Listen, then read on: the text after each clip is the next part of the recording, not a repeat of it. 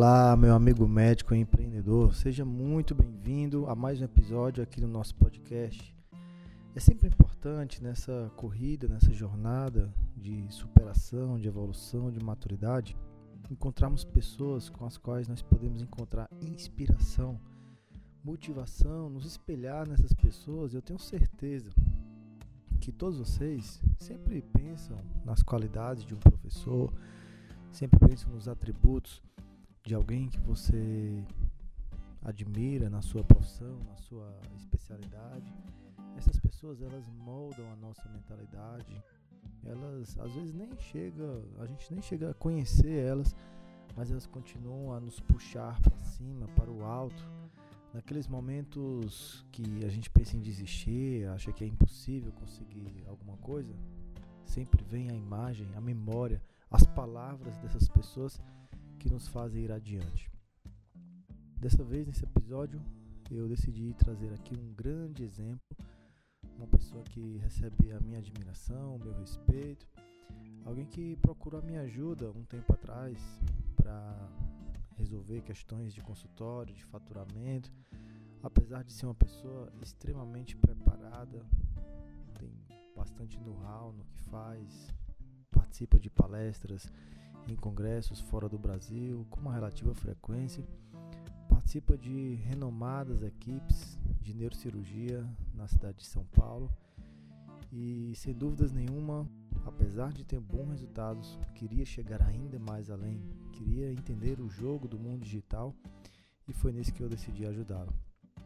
Eu decidi então trazer ele para esse podcast hoje, para que ele de repente possa te inspirar, que a mentalidade dele possa também influenciar a sua forma de visualizar o mundo, as pessoas, as oportunidades. Caros colegas, indubitavelmente esse colega merece a nossa atenção nesse episódio. Então, vamos à entrevista.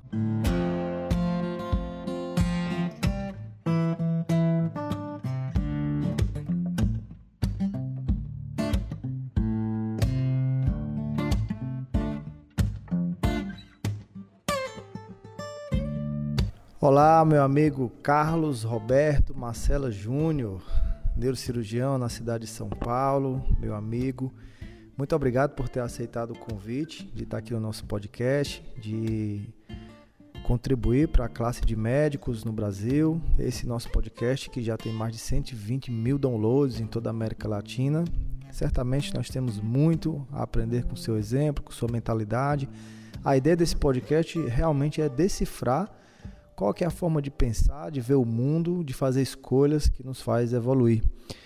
E eu queria já começar com uma pergunta um tanto diferente para esse tipo de podcast. Você é um cara que, graças a Deus, chegou muito longe, né? chegou em, num patamar que muita gente sonha em chegar, fazendo palestras em congressos fora do Brasil, um cara muito bem é, posicionado no mercado de São Paulo, atende gente com um ticket alto. E aí eu, eu pergunto para você, o Carlos, posso chamar Betão, né? Não tem problema não. Betão, você acredita em sorte, cara? Neto, boa noite. Obrigado pela, pela, pelo convite de participar do seu podcast. É uma honra poder falar para você e para os outros colegas. Espero contribuir de forma positiva de alguma forma. Bom, a primeira pergunta já foi uma pergunta mais pesada, né? Se eu acredito em sorte, né? Eu acho tá? que você faz a sua sorte, tá? Eu acho que não, é, não, eu não sou muito do time de que eu vou dar certo sentado na, no meu sofá olhando para cima e opa, que bom que eu sou um médico bom, que bom que eu sou um cara bem sucedido, que bom que eu sou um cara bem relacionado e eu tive sorte, né? Você me fez lembrar de um, de um fato bem interessante. Na época, estava é, recém-formado e eu sempre encontrava um, um, morador no meu elevador do condomínio, mas na, ele é advogado, e eu encontrava todo dia, seis e pouquinho da manhã. E aí, às vezes, encontrava ele à noite, mas era sempre, toda manhã encontrava com ele. Aí falava assim para mim: É, Betão, um dia vão dizer que nós tivemos sorte, né? E, eu, e, ele era muito mais velho do que eu, já de cabelo branco e tal. E eu falava, é verdade, senhor fulano, realmente um dia vão falar que é sorte.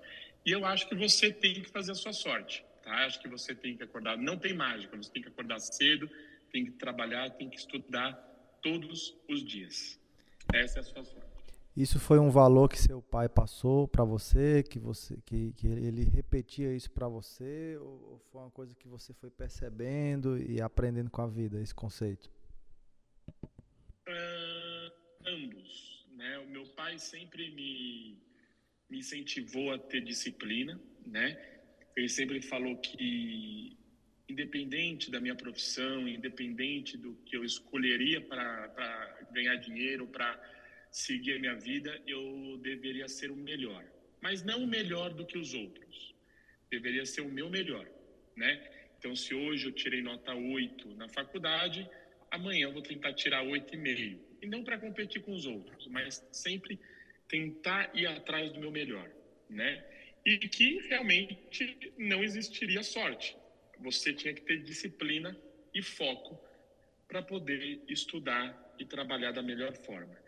Eu digo ambos porque eu sempre tive um perfil de não copiar as pessoas, mas pegar o melhor de cada pessoa. Então, eu sempre gostei muito de ler biografias, né?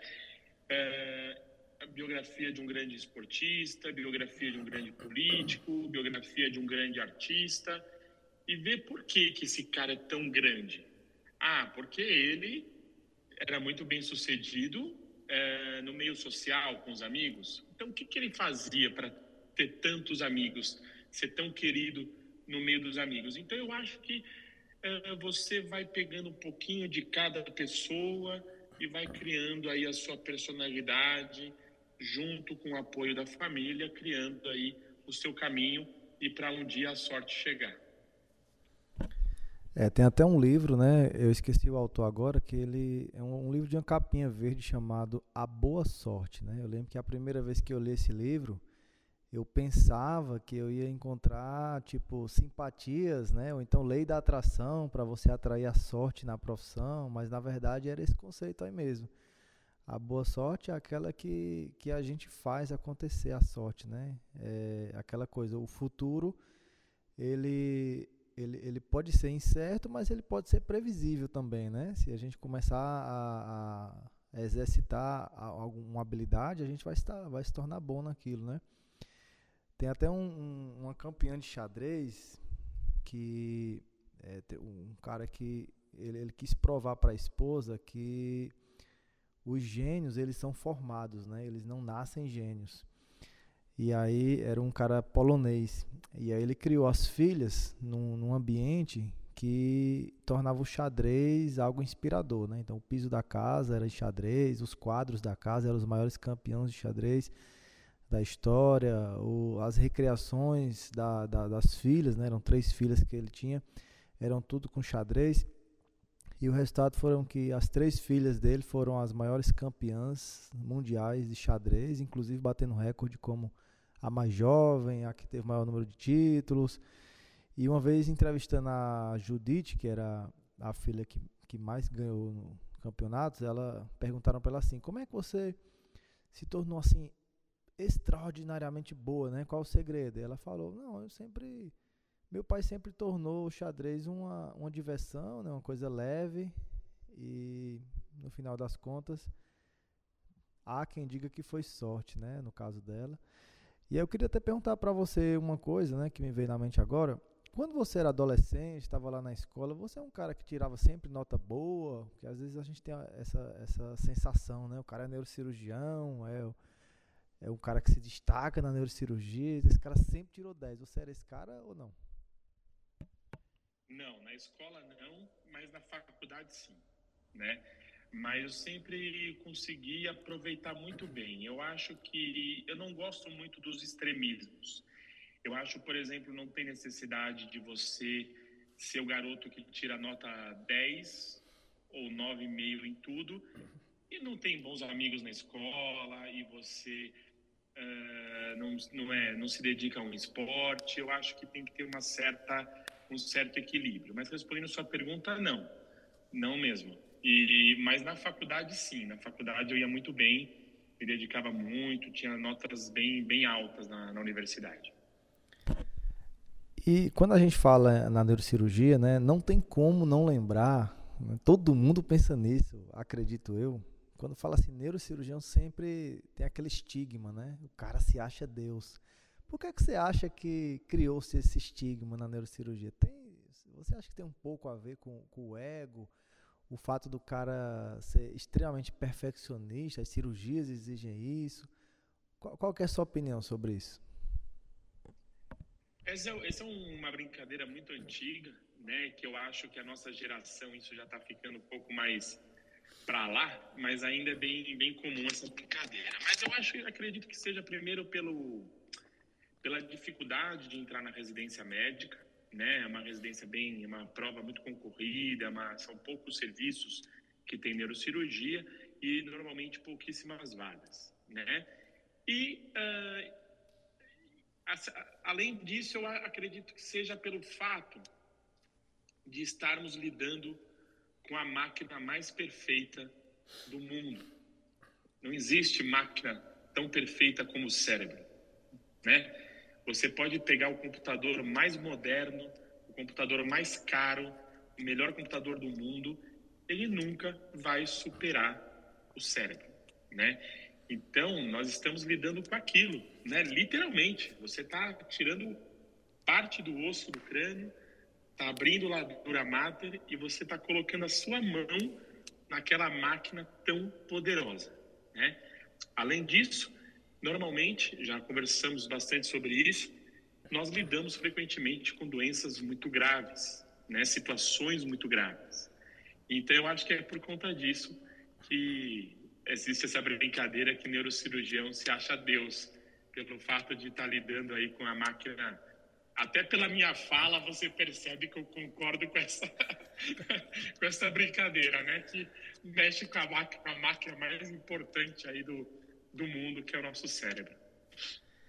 É, um dia desses eu, eu encontrei uma. Eu, eu fui professor universitário durante dois anos, né? E a, a, menina que mais que só tirava 10, né, nas minhas provas, né, por mais que a gente colocasse um, uma questão assim com pegadinha e tudo, é, Rebeca é o nome dela. Eu encontrei ela formada já em medicina, fui fazer uma cirurgia. Eu falei: "Ei, Rebeca, já decidiu qual é a, a, a especialidade?" Ela falou assim: "Eu vou fazer neurocirurgia." Eu falei: "Ah, não tem jeito, pessoal, tira nota boa." Aí eu falei assim, mas por que você vai fazer neurocirurgia? É porque falaram para você que você era muito boa e tinha que fazer neurocirurgia ou foi por outro motivo? Ela falou assim: todos os neurocirurgiões, na minha opinião, são muito bem sucedidos. Fiquei calado, não quis mudar de opinião, mas ao mesmo tempo, ninguém melhor do que você, que vive nesse meio, né? Para dizer, o que, que, que você acha? todo neurocirurgião, cirurgia que paga bem por convênio, paga bem pelo, pelo SUS, paga bem particular. Todo neurocirurgião é bem sucedido? O que, que você acha? Olha, Neto, depende do que você considera, né? Não você, Neto, mas você, pessoa, considera ser bem sucedido, né? Eu conheço neurocirurgiões uh, que trabalham porque querem, só no sistema público, tá? É, dão plantão é, durante a semana e uma vez por semana faz o seu consultório, faz uma cirurgia ou outra, de vez em num, de vez em quando, e ele se considera extremamente bem sucedido, porque ele tem, desculpa a palavra, tesão de acordar todos os dias e ser neurocirurgião e dormir sendo neurocirurgião, tá? Eu conheço neurocirurgiões que ganham uma verdadeira ah, bolada, ganham muito bem e são considerados bem-sucedidos financeiramente, né? E eu conheço neurocirurgiões que têm ambas as coisas, trabalham é, muito e trabalham, ganham muito dinheiro e não têm muito tempo para fazer as coisas que gostam e se consideram muito bem-sucedidos desta forma. Então, essa palavra, essa pergunta, Ela tem várias respostas, né? Porque depende do que você considera bem-sucedido. Mas, de uma forma geral, já baseado na minha resposta, eu considero que o neurocirurgião é sim uma pessoa bem-sucedida. E por que, você escolheu neurocirurgia? Você conhecia alguém? Você pesquisou? Você tinha, já tinha noção do mercado? Alguma pessoa na família precisou de um neurocirurgião e isso inspirou você? O que foi que conduziu você a tomar essa decisão? Eu digo isso porque tem muitos estudantes que nos acompanham e você sabe que quando a gente é estudante é uma pergunta que martela na cabeça por muito tempo, né? O que é que eu vou fazer? Aí o pessoal ainda pergunta assim: que é que dá mais dinheiro, né? Então, claro, muita gente pensa na neurocirurgia como uma, uma especialidade que dá dinheiro, que tem volume e que apesar da dificuldade para entrar na residência, uma vez que você entra e sai também, né, porque é longo, há uma expectativa que o cara tá feito na vida. Eu queria saber quais foram os critérios que você, Carlos, definiu. Neto, eu entrei na faculdade de medicina para ser cardiologista, bem como meu pai é, meu primeiro ano de medicina, cardiologia. Segundo ano de medicina, cardiologia. Eu era monitor de eletrocardiograma, só para você ter ideia do pessoal mais velho. Eu ensinava eletro, eu no segundo ano ensinava eletro para o pessoal do internato, do quinto e do sexto. Que eu ficava pegando os livros de eletro do meu pai, meu pai me ensinando, meu pai chegava em casa, jogava eletro na minha, na minha mesa e falava, dá o diagnóstico. Só que eu nunca gostei da área clínica, né? E eu falava, bom, eu gosto de cirurgia, gosto de cardiologia, você é cirurgião cardíaco. Para mim está muito óbvio isso. E aí, é... na época eu julgava certo isso, mas eu não curtia muitas férias da minha faculdade. Eu aproveitava as férias para poder fazer estágios. Então, eu fazia estágio de cirurgia cardíaca. E realmente é, é um mundo maravilhoso. Só que aí eu entrei na, na disciplina de neurologia. E eu fiquei apaixonado. A minha professora, ela, ela era assim, uma. Ela fazia mágica com os diagnósticos, né? Eu, eu, eu ficava pensando como que com o exame físico ela consegue identificar a topografia da lesão. Olha, tem alguma coisa no, no, no, na parte motora, tem alguma coisa em tal lugar, e eu achava aquilo mágico. E eu falei, poxa, neurocirurgia deve ser legal, se neuro, neurologia eu me apaixonei. E aí, nas férias do meu terceiro ano, eu fui aceito para fazer um estágio na Beneficência Portuguesa de São Paulo, e eu passei um mês lá. E aí eu cheguei em casa e falei, pai, vou ser neurocirurgião. Ele falou, então estude. aí eu falei, então vou estudar. E desde então, terceiro, quarto, quinto e sexto ano, eu só estudava, estudava, estudava, estudava. E era neurocirurgião que eu queria ser. E foi assim, foi por conta de, um, de da disciplina da neurologia, mais um estágio de neurocirurgia.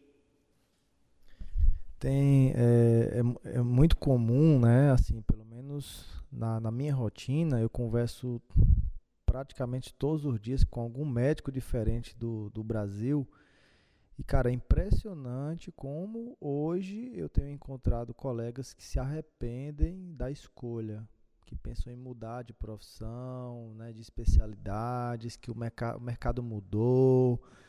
E, pô, a gente às vezes encontra gente que estudou tanto tempo, né? Passou ali três anos, é, dois anos de cirurgia geral, depois fez vascular, depois fez endovascular. Tem um colega da mentoria, inclusive, que, que aconteceu isso.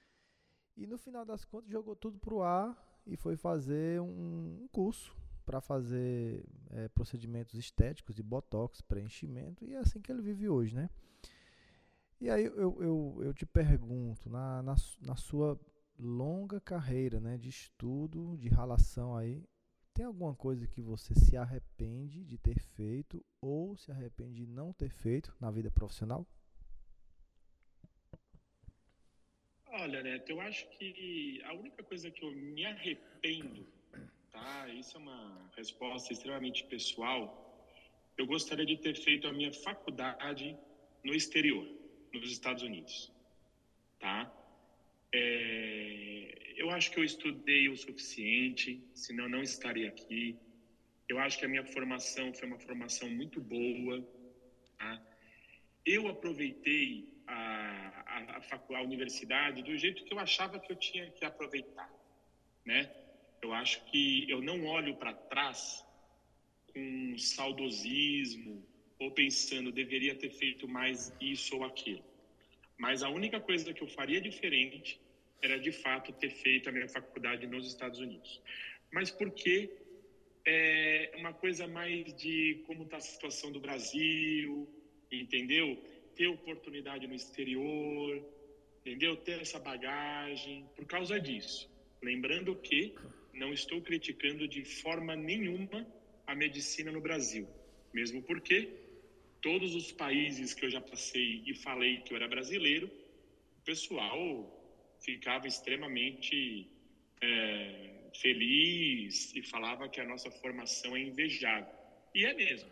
Nossa formação médica ela é muito boa, né? Você fazer uma residência médica num bom hospital público, no qual você opera três a quatro casos por semana complexos e ver vários tipos de paciente, é impossível você ter uma formação ruim. Uhum. E as nossas faculdades também são boas. Mas a minha resposta é extremamente pessoal, não é médica. Eu gostaria de ter feito a faculdade nos Estados Unidos. Você tem amigos que, que são médicos nos Estados Unidos hoje em dia? Tenho, médicos, uh, amigos médicos brasileiros nos Estados Unidos, tá? Principalmente da, da área da neurocirurgia. Tenho amigos uh, americanos também, graças a Deus, uh, eu tenho, acho que, amigos da neurocirurgia em, em, todos, em todos os continentes eu tenho amizade, né? E a gente conversa muito sobre isso, sobre como é a formação. E a nossa tá lá no topo, meu amigo está lá no topo. Isso é uma tranquilidade que nós temos. Você fez, você fez neurocirurgia onde, Carlos? Eu, eu fiz parte na Beneficência Portuguesa e depois terminei no Hospital Militar de Área de São Paulo, que é um hospital espetacular, né? É o principal hospital militar do país, onde nós temos UTI e temos várias especialidades cirúrgicas e lá nós operávamos pelo menos uns dois casos por dia. Tá? Então, olha só, um volume neurocirúrgico importante, tá? E cirurgias complexas. E você se arrepende, é, você falou mais da área acadêmica, né, da, da formação, você se arrepende, por exemplo, de não ter iniciado antes as suas ações de marketing ou você acha que começou no tempo certo? Da área acadêmica, eu acho que é isso, mas existe uma situação médica na qual eu penso muito sobre e de fato me arrependo um pouco, que é uh, não ter começado a parte de empreendedor e a parte do marketing médico antes. Eu fiquei esperando muito, claro, por falta de informação e o principal, medo, né? Medo de julgamentos, né? Principalmente de colegas mais velhos, né? Ah, tá na internet, tá fazendo dancinha, tá apontando para cima, para baixo. Isso existe, né? Existem várias metodologias para você se expor, né? E isso é extremamente importante, né? Levar informação para o paciente. E hoje é a mídia social, ninguém mais fica vendo revista hoje. Hoje a pessoa está lá no Insta, ver um vídeo rapidinho. Opa, esse cara aqui está falando de dor no peito. O que, que é? Opa, esse cara aqui está falando de, de resfriado. O que, que é? Então, da parte da formação depois de médico, me arrependo de ter começado um pouco tarde a explorar essa área. Muito bem, agora trazendo um pouquinho mais para o lado pessoal, para dar uma quebrada, né? A gente falou muito aqui de formação e agora falou de, de posicionamento de mercado, marketing. Você é um cara que joga tênis com relativa frequência, é um cara que opera pra caramba, está sempre em congresso. É, é, raro uma semana que eu for falar com você que você não esteja em algum evento aí de congresso, consultório, procedimento no consultório, faz mentoria para outras pessoas também, participa de mentoria, organiza o casamento, viagem Cara, qual é o segredo para você gerir seu tempo? Porque 24 horas você tem. Como é que você alguma você tem alguma agenda, algum aplicativo, uh, alguma forma de organizar o tempo para dar, dar certo fazer tudo isso? Neto, tem um, uma fala do professor Clóvis de Barros que ele fala que a vida tem que ser vivida na potência máxima. E é isso que quando eu acordo eu penso. Viver na potência máxima, tentar fazer tudo claro, de forma, é, de forma muito bem feita, né? Então eu tenho uma agenda, né? Eu tenho uma agenda mensal e eu tenho uma agenda semanal. Então é, eu vou é, por prioridades, né? Então, por exemplo, no domingo eu não vou dormir sem fazer a minha agenda da semana que vai se iniciar, né? Então, segunda-feira, terça-feira, inclusive não é só coisa profissional. Eu coloco segunda-feira à noite jogar tênis, terça-feira jantar com meus amigos, quarta-feira ir na academia. Eu coloco porque aquilo, se você tem agenda, a agenda tem que ser seguida. Então eu acho que é, existem critérios para tudo, né? Metodologia. Se você tem uma boa metodologia, você consegue fazer aquele seu dia render, né? Então, de fato, eu opero, eu tenho meu consultório, eu tenho minha família, tenho minha noiva, eu tenho meus amigos, eu tenho meu esporte, tenho meus estudos. Agora eu tenho três gatos para cuidar. Então, ou seja, tem muita coisa para fazer. Só que o dia tem 24 horas. Mas tem aquela, mas tem aquela cirurgia que, que ela, ela demora mais do que o esperado, né? Tem aquele paciente que ficou grave sem você esperar e aí você também acaba contando um pouquinho também com, com o imprevisto, né? Claro, claro. Eu não opero todos os dias, né? Então, por exemplo, eu vou te dar um exemplo desta semana. Quarta-feira eu tenho uma cirurgia, né? Hoje, é, é na quarta-feira eu vou ter uma cirurgia longa, né? Uma cirurgia longa. Então, nesse dia, eu só coloquei a cirurgia, né? O que se a cirurgia acabar muito antes do previsto e eu conseguir fazer alguma coisa, ok, joia. Mas o que nós temos que entender é que você tem que cumprir metas, mas não pode ser fanático. Você não pode sofrer com aquilo. Poxa, não consegui estudar. Tudo bem, tem amanhã, tem depois de amanhã você vai encaixando. A agenda é apenas um norte. É apenas um norte para você falar, olha, eu preciso fazer essas coisas. Por isso que é mais importante. Então é óbvio que num dia cirúrgico de uma cirurgia longa, eu deixo só a cirurgia. Pronto. Acabou. Ponto final. Cara, assim, pelo tempo que eu te conheço, né, tem um pouco mais de um ano que nos conhecemos, eu, eu vejo você uma pessoa incansável, Claro, você cansa, mas aparenta não não tá cansado, não desistir, não, não, não reclama, né? Aquele cara que chega, cara, hoje eu tô morto, nunca vi isso. Faz tudo com muito esmero, então eu lembro que das conversas que a gente teve, você tinha resumo, né? Você anota, você segue a risca, né? As métricas, tudo direitinho, faz tudo com alegria também. É um cara que agradece com muita frequência. Quando, quando alguém te agradece, quando alguém não te agradece, está o tempo inteiro grato. E eu queria fazer uma pergunta que eu nunca fiz para você. O que é que te move, afinal? O que, é que, o que é que te impulsiona a querer ser uma pessoa melhor todos os dias, afinal? É querer prosperar? É querer deixar um, um exemplo? O que é que move você? Eu acho que o que me move é, não é dinheiro, tá?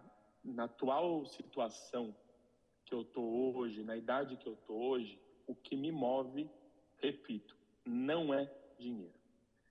O que me move é o resultado que eu tenho com tudo que eu faço. Então, ver o meu paciente bem, satisfeito, feliz, me faz trabalhar mais, mais, mais ver uh, uh, o meu, as minhas coisas crescerem, isso me move, né? Eu consegui aprender o idioma e conseguir conversar com as pessoas, Isso me move. A minha família falar para mim e atualmente a minha noiva falar para mim, é, você é o cara, sabe? E você ser o cara não significa você ser o mais bonito, o mais rico, o mais gostoso, o mais inteligente. Não é isso. O que tem mais gato, né? é, o que tem mais gato. Então, é as pessoas olharem para você e falar: Meu, que cara bacana. Então, isso é o que me move. Tá? Então, é, a, as, a consequência do que eu faço quando eu levanto de manhã e eu faço a minhas, as minhas atitudes, a resposta disso é o que me move. E eu falo, eu tenho uma coisa muito interessante, eu não gosto de falar uh, que deu errado. Eu gosto que eu não, eu não tive um bom resultado. Eu acredito muito nas palavras, Neto. Uhum. Acredito. Eu, eu proíbo as pessoas, por exemplo, de falar eu tô podre por dentro. Eu, eu, eu acho é muito forte isso. Eu acho que as palavras têm muita energia. E eu não gosto de falar que aquilo deu errado no meu dia. Eu gosto de falar que o resultado não foi esperado. Hum. E aí eu paro para pensar o que, que eu faço para melhorar esse resultado. X, Y, Z. Consegui o resultado que eu queria, é isso que me move. Legal, cara. Isso é o que a gente chama de padrão de sucesso, né? Eu, por exemplo, eu aprendi isso, mas foi fazendo curso, né? Fazendo coaching, lendo livros. Eu, eu não aprendi isso com a vida, por exemplo. Não, eu nunca fui um cara de reclamar, mas eu não enxergava é, um problema em quem fazia isso, por exemplo, né? E você é um cara que é, a sabedoria foi percebida antes nesse sentido, né? A palavra é como um alimento, né? Que, que destrói, intoxica ou, ou amadurece, né? Por falar em intoxicar, né? E palavras negativas, é, eu não sei se você acredita que existem pessoas tóxicas, né? Que existem ambientes tóxicos, que existem é, situações tóxicas. Então, eu te pergunto, até para entender o teu padrão também, tem alguma coisa que você procura se afastar? Tem algum tipo de pessoa que você procura se afastar ou não? A palavra tóxica hoje está sendo muito utilizada para falar o cara chato de antigamente, né? Essa que é a verdade. Aquela pessoa que ela chega, ela consegue puxar a energia de todo mundo que está ao redor. Neto, eu, eu tenho problema todos os dias. Todos os dias, todo mundo tem problema. Só que você, as pessoas não têm culpa disso. E é legal, tudo bem você conversar com seus amigos, com a sua noiva, com seus pais sobre os problemas. Mas você ser uma pessoa que só leva problema é uma pessoa que eu me afasto. Então, pessoa um, pessoa que é muito tóxica. Pessoa que carrega sua energia nos primeiros cinco minutos que ela está com você. Dois, a pessoa que uh, ela compete com você, né? Que nem uma das maiores alegrias que eu tenho na minha vida é ver meus amigos bem-sucedidos. Volto a dizer, bem-sucedido, não estou falando que ele está andando de Ferrari e helicóptero. Eu estou falando que ele está rindo, ele está muito bem com a esposa, está muito bem com a namorada, está muito bem solteiro, está muito bem com a casa nova, ele está feliz. Ele feliz, sou eu feliz. Então, eu me afasto das pessoas que se eu pego e falo assim, nossa, comprei um apartamento, a pessoa não pergunta o tamanho, a pessoa fala, quanto você pagou? Aí você fala, X reais. Mas como? Ué, com dinheiro, só tem um jeito de comprar com dinheiro, até onde eu sei. Então essa pessoa que ela é um perdedor, né? É, ela já ela não está bem e ela acha que o seu sucesso não deve, não é merecido, né? Ela não é não é louvável, ela acha que que é ruim. E isso é uma mania que nós temos. Eu percebo com os meus amigos de fora o brasileiro tem medo de falar de dinheiro, você já percebeu? Percebi, percebi. né? É pecado você falar que está muito bem sucedido, porque sempre tem alguém para te martelar. Então, eu fujo dessas duas pessoas. E eu sempre falo: o sol nasce para todo mundo. Enquanto eu trabalho 15, 16 horas por dia, ou 5 horas por dia, eu trabalho muito, você fica pensando aí por que, que eu tenho as minhas coisas e você não, né? Então eu me afasto desse tipo de gente, né? Então eu gosto de, estar com pessoas alegres do meu lado. Pessoas bacanas. É, obviamente que você, com essa linha de pensamento, essa, essa forma de, de se comportar, né, nas, nas várias coisas que você acabou compartilhando até aqui, você é um cara maduro, né? Mas é, será que você sempre foi maduro? A pergunta é: o Carlos de hoje, né, de 2022, daria que conselho para o Carlos anos atrás, recém-formado? O que, é que você falaria? É... Beto, tá com medo, vai com medo mesmo, tá? Mas o principal é que todos os caminhos, todos, todos os caminhos você vai ter obstáculo. Você precisa saber gerenciar os seus obstáculos. Beto, tem coisa que depende de você e tem coisas que não dependem de você. As coisas que dependem de você, tira a bunda do sofá e vai se mexer. As coisas que não dependem de você, meu amigo, você vai ter que deixar day by day, dia após dia, e ver o que vai acontecer. Não existe caminho fácil. Todos os caminhos vão ter obstáculos. Você precisa saber gerenciá-los. Esta é, seria o que eu falaria para mim se eu encontrasse o Beto com 12, 14 anos de idade. Legal, show de bola, né?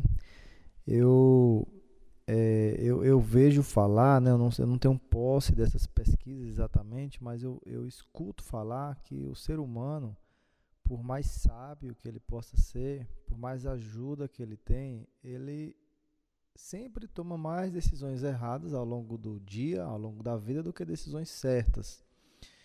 E é como você, como você compartilhou aqui, né? A decisão errada nada mais foi do que talvez um, um resultado ruim, mas não, não, precisa se martirizar por isso, né? Todo faz parte da vida de todo mundo. Mas ao mesmo tempo tem as decisões certas, né? E tem aquelas decisões muito certas, né? Que às vezes você se surpreende, meu Deus, essa daqui foi uma tacada de mestre.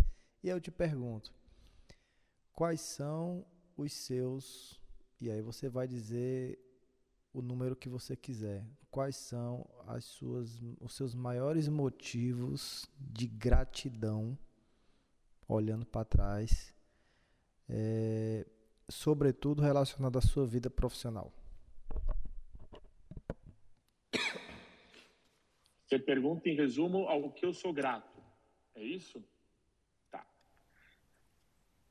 Eu acho que eu sempre me questionei, né, o que, que é a gratidão? Né? A gratidão traz felicidade, a felicidade que traz gratidão, né? Isso é uma questão muito interessante. E é muito difícil você ser grato a tudo, né? Não tem como você ser grato às coisas que deram ruim, né? A violência, as pessoas más. Não tem como você ser grato a isso. Isso é uma, uma coisa que não tem muito sentido, né?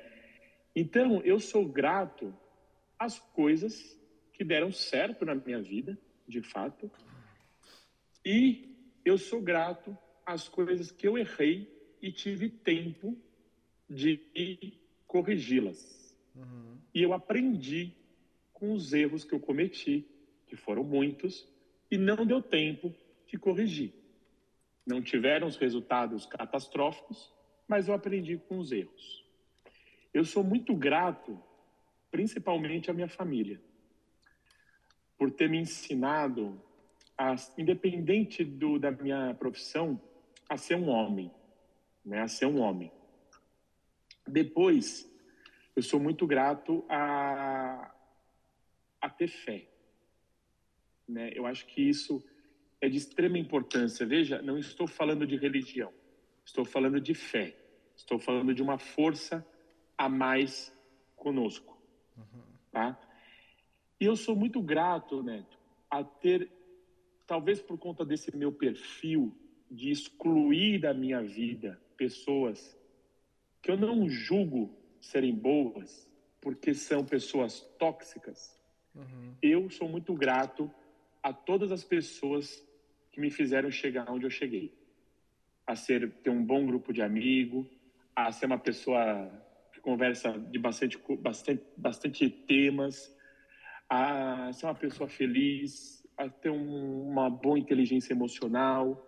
Eu sou muito grato a ter entrado na minha vida tantas pessoas inteligentes, com as mais diversas inteligências, as mais diversas áreas, e ter formado o Carlos que sou hoje. E eu acho que existe sim, Deus coloca as pessoas certas na sua vida, assim como ela tira, mas ela coloca as pessoas certas na sua vida. Aquela frase tubarão nada com tubarão, nada mais é do que isso. Uhum. Você não precisa ser puxa-saco, você não precisa ser um chupim, mas você precisa estar rodeado de pessoas bacanas. E é isso que eu sou grato. As pessoas que eu convivi e com a qual eu convivo hoje. Legal, show de bola. Então, já, já que eu te perguntei né, o conselho que você daria para você, é, eu te pergunto agora sobre o conselho que você daria à maioria dos colegas médicos que estão nos ouvindo. Tem gente que é bem sucedido, tanto quanto você, tem gente que está buscando isso, não encontrou ainda, está frustrado, está talvez é, dando desculpas para não ter encontrado ainda uma, uma vida profissional satisfatória. E tem aqueles caras que estão numa situação tão ruim a ponto de querer desistir da medicina, a ponto de querer é, mudar para uma outra área, enfim. Tem gente que está abastecido, tem gente que está abastecendo e tem gente que está com o tanque vazio. E é, à luz da sua experiência, da sua visão, da sua mentalidade, da sua formação, que conselhos você poderia dar a alguém de forma mais geral para o cara crescer, realizar sonhos, para o cara destravar, enfim, encontrar plenitude no que faz? O que, é que você pode falar para o pessoal?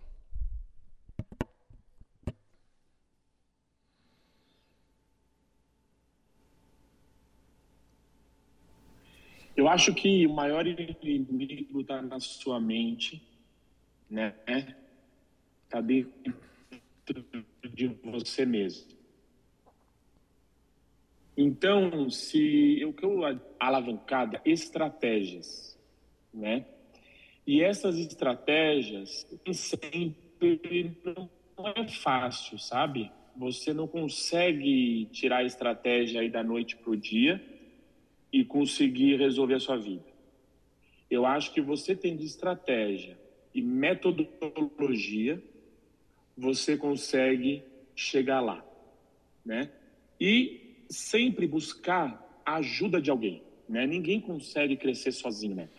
Pegue uma pessoa que seja humilde para falar: eu sou um ótimo médico, eu tenho uma, eu, eu, cientificamente eu sou o melhor, ok?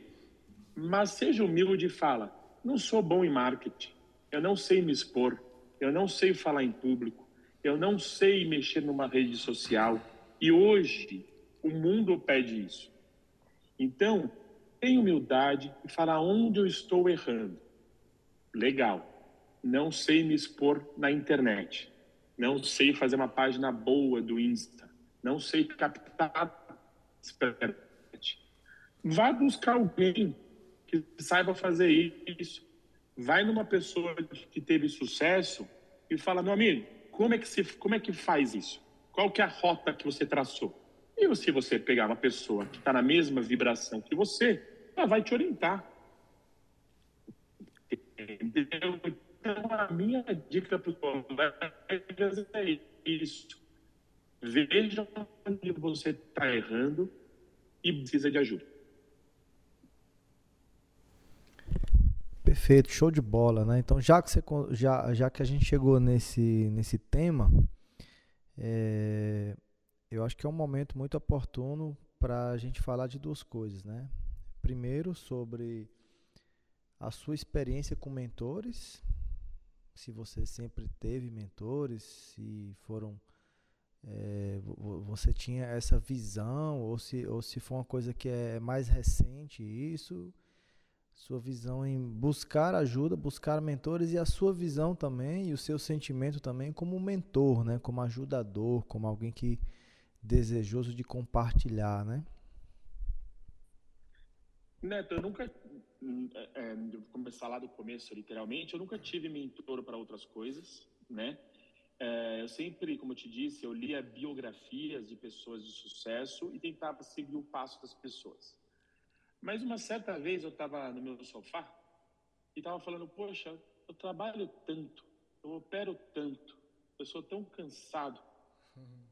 Eu estou bem financeiramente, eu estou bem, mas eu queria um plus na minha vida. Eu queria sabe, ver as, a medicina de uma forma diferente, não essa forma arcaica de trabalhar, pagar boleto, ter as coisas, trabalhar, as coisas, trabalhar, sabe, uma coisa muito quadrada. Uhum. E eu conversei com um colega meu, é, o Luiz Sérgio, que hoje é o Torrino, eu comentei com ele, ele falou, poxa, tem, tem um neto aí, pô, tem um neto aí que eu falei, neto, nunca que, que, não conheço. Ele falou, não, dá uma olhada nele. Aí eu segui, né, a sua página, tudo. Aí eu falei, ah, ô Luiz Sérgio, não vou, não vou nisso daí não, cara. Falei, quantas. Ele é dono de que hospital? De nenhum. Ele tem quantas clínicas espalhadas por São Paulo? Nenhum. Mas o cara é bom. Não é isso que você está precisando, porque dinheiro você tem, velho. Operação você tem, não é isso que está precisando. Está precisando mudar. Eu tenho, às vezes eu tenho medo de falar essa palavra, mas você precisa mudar o seu mindset. Precisa mudar. Aí eu falei, ah, tá bom, vai. Aí foi quando eu fiz a entrevista com você. Você julgou que poderia me ajudar. Uhum. E, Neto, realmente mudou. Né? Questão de dois meses e meio, quase três, mudou minha vida. Né? Eu continuo trabalhando bastante, eu continuo, graças a Deus, ganhando, mas de uma forma diferente, de uma forma mais inteligente. Uhum. E, de fato, é, eu, não, eu não dou conselhos que eu não aplico em mim. Eu fui buscar ajuda aonde eu estava com déficit. Claro. Na página do Insta, no site, no Google, uh, como me comportar, como buscar paciente no mundo digital. Eu fui fazer isso. E você me ajudou. Já, você mesmo já falou que eu sou muito grato a muitas coisas, eu sou muito grato a você. E isso me, a, me abriu portas de outras mentorias. Hoje eu tenho um, um mentor espiritual. Hoje eu tenho um mentor de investimentos financeiros. Então você vê que não dá para você crescer sozinho, meu amigo. Não dá, não dá. Você precisa de pessoas acima de você naquele ponto e pronto. Eu posso ser melhor que o Neto em alguma coisa. Provavelmente eu sou melhor que você em alguma coisa. Mas no mundo digital, no Insta, nessas coisas, você é melhor. E ponto final. Acabou. Não é à toa que você é meu mentor. E você despertou uma área de empreendedor para mim. Né? Eu vi que eu podia, eu podia ajudar os colegas. Por quê? Estava no centro cirúrgico. Ô, Calão, como que você faz isso aqui na sua página? Eu, ah, faz assim. O Calão, pô, minha agenda tá vazia, né? pô, não sei o que fazer. Aí eu falo, ah, minha semana tá cheia. Mas quem que manda paciente para você? Eu, olha, eu tenho meia dúzia de gato pingado que é encaminhamento, o resto é tudo da internet. Mas como? Aí eu falo, tem que ajudar esse pessoal, meu. Nós médicos temos que ser uma classe muito mais unida. Nós temos que nos ajudar eu ajudar um outro neurocirurgião não vai me fazer melhor ou pior. Uhum. É pelo contrário, vai fazer uma classe mais unida, mais forte. Uhum. E eu vi uhum. isso. E aí eu é, decidi abrir a minha mentoria, né? É, tenho mentorando, está indo bem, né? Já está mudando o mindset. É, alguns discutem casos de neuro comigo, inclusive, também é, eu discuto casos. Então, a minha, minha, o meu contato com essa, esse mundo mentor foi justamente esse. Você, você abriu aí uma, não foi nem uma janela, foi uma ponte, uma porta para mim uhum. nessa, nessa questão.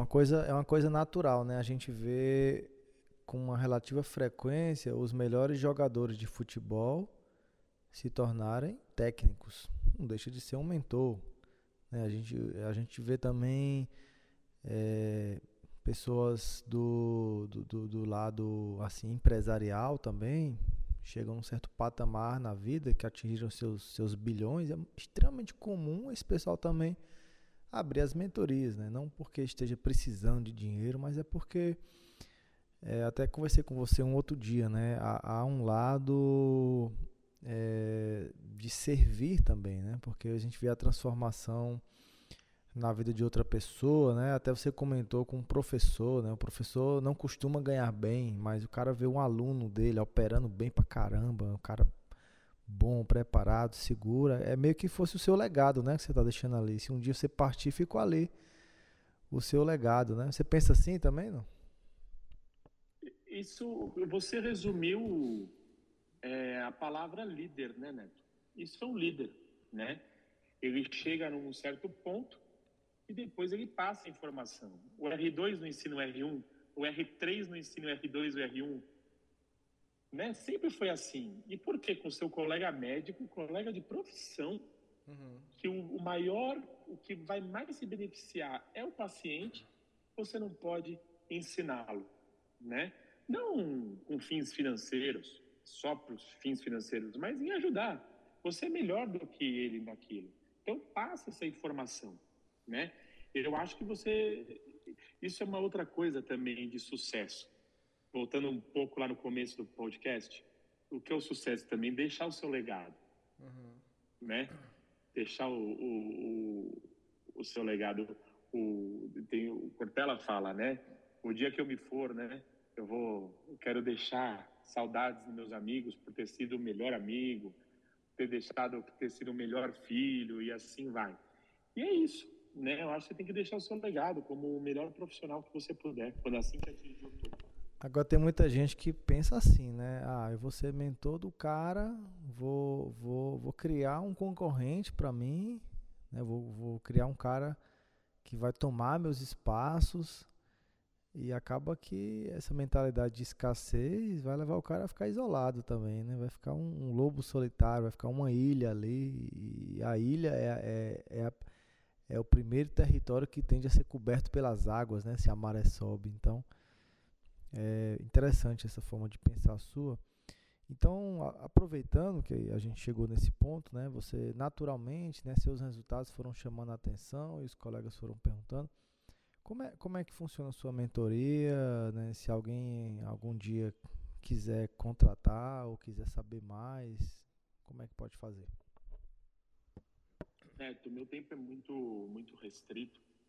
É, não tenho como profissão ser mentor, né? Eu sou médico neurocirurgião e eu abri, é, eu estou servindo, né? Estou dedicando parte do meu tempo para ser mentor, né? Então é uma mentoria que dura é, então, por que eu estou falando isso? Porque são pouco, tem poucas vagas, né? Não, não tem assim para todos os dias da semana, não, não funciona desse jeito. Mas uh, cada seis meses, é, dura seis meses, perdão, a mentoria dura seis meses. E uh, nós temos um encontro quinzenal, ou seja, a cada 15 dias nós temos um encontro aí de uma hora, uma hora e meia, não precisa ser tão tão, tão fiel ao período, não é isso que no, nos preocupa, mas tem que ser a cada 15 dias, que eu acho que é um tempo bom, né? Claro que a mentoria não serve para todo mundo, pelo menos a minha mentoria, né? Eu foco muito na, nos colegas da neurologia, da neurocirurgia. E primeiro, antes de tudo, tem que ter um bate-papo legal. Pode ser por uma videochamada, pode ser por um telefone, ou pode ser, se a pessoa for aqui de São Paulo capital, um encontro para tomar um café. E aí é, é, vou sentir qual é a necessidade do colega e se eu for útil para ele, eu falo, eu, né, a minha mentoria está completamente é, disponível para aquela pessoa. Uhum. É, a mentoria ajuda a pessoa a se colocar no mercado digital, a criar uma autoridade, seguindo todas as medidas legais do CFM, né, e seguindo também o perfil da pessoa, né? Carlos, eu não gosto de fazer vídeo, não gosto, eu me sinto ridículo. Tá bom, vamos ter outras opções. Eu não gosto da minha voz, a minha dicção não é boa. Tudo bem, vamos trabalhar nisso, entendeu?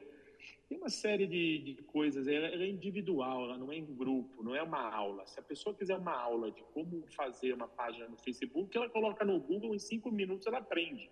Mas não é uma aula, não é isso, é uma mentoria é um aprendizado. Pegar na mão da pessoa ensiná-la e ajudá-la a crescer como eu cresci, como os outros colegas cresceram, né? E o, com que você me passou também, né? É, a mentoria não surgiu, eu sonhei e falei, vou, vou ensinar isso. Não, os seus ensinamentos eu também é, moldo para o grupo do neurocirurgião e aplico no que eu acho que é viável para ele ou não. E aí a pessoa pode renovar, chegando com quatro meses. Carlos, quero renovar, tá muito legal. Ah, a renovação vai ser a mesma coisa? Não, não vai ser a mesma coisa, né? Você vai subir de nível de mentoria, enquanto você estava fazendo nível A, por exemplo, não existe isso, mas só por ah, para de exemplificar, vamos para o nível B, vamos subindo, vamos aumentando aí a sua autoridade. Tá? Então a minha mentoria é basicamente isso. Muito bom, cara, muito bom, né? O tempo voa, né? Rapidinho passou uma hora aqui a gente conversando.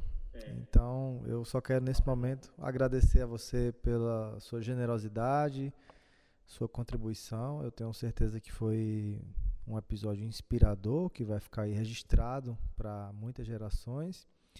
E que Deus continue abençoando você nesse processo de salvar vidas e trazer sempre alegria, gratidão, esmero em tudo que faz. Sou muito grato também de poder me conectar com você.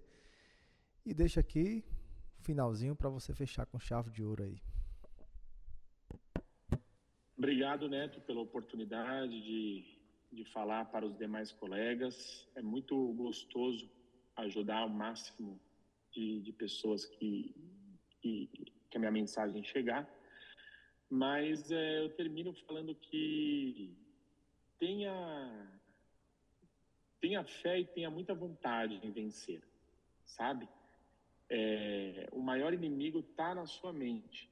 Tá? Você precisa destravar, né? É muito comum a pessoa que não destrava ter um certo trauma, às vezes até dos pais, verem o dinheiro como um pecado, o sucesso como um pecado. Então, destrave isso. Você pode chegar lá, com certeza, com calma, né? E uma coisa que eu sempre repito: a disciplina vence da, uh, da do talento, né? Do talento. A disciplina vence do talento. Eu quero dizer acorde todo dia cedo, estude e trabalhe todos os dias que você vai chegar lá. Com certeza. Ayrton Senna já falava isso. Você uhum. vai chegar lá. Faça com muita fé e com muita disciplina que você vai chegar lá. Show de bola! E assim nós encerramos mais um episódio do podcast Médico Empreendedor. Muita gente conseguiu acompanhar aqui ao vivo no Instagram. Outros estão vendo apenas a gravação aqui na Spotify, na iTunes Podcast. Depois manda aí um, um direct para o, o Betão. O Instagram dele é. Repete aí, por favor. Doutor, né, DR, né? Então, DR Carlos ponto neurocirurgia. DR Carlos ponto neurocirurgia. DR Carlos ponto neurocirurgia. Manda um direct lá falando para ele o que é que que, é que você achou, o que é que você tirou de insight aí desse, desse episódio. Tira um print aqui desse podcast, marca lá o Instagram dele, marca o meu Instagram também. E fica aqui registrado a minha gratidão a todos vocês que fazem desse canal, um dos, um, segundo a iTunes, né, o maior podcast da área de empreendedorismo médico da América Latina. Estamos juntos, é com a energia de todo mundo que a gente cresce e faz a diferença. Um abraço, Betão. Fica com Deus. Nos vemos no próximo episódio. Fui!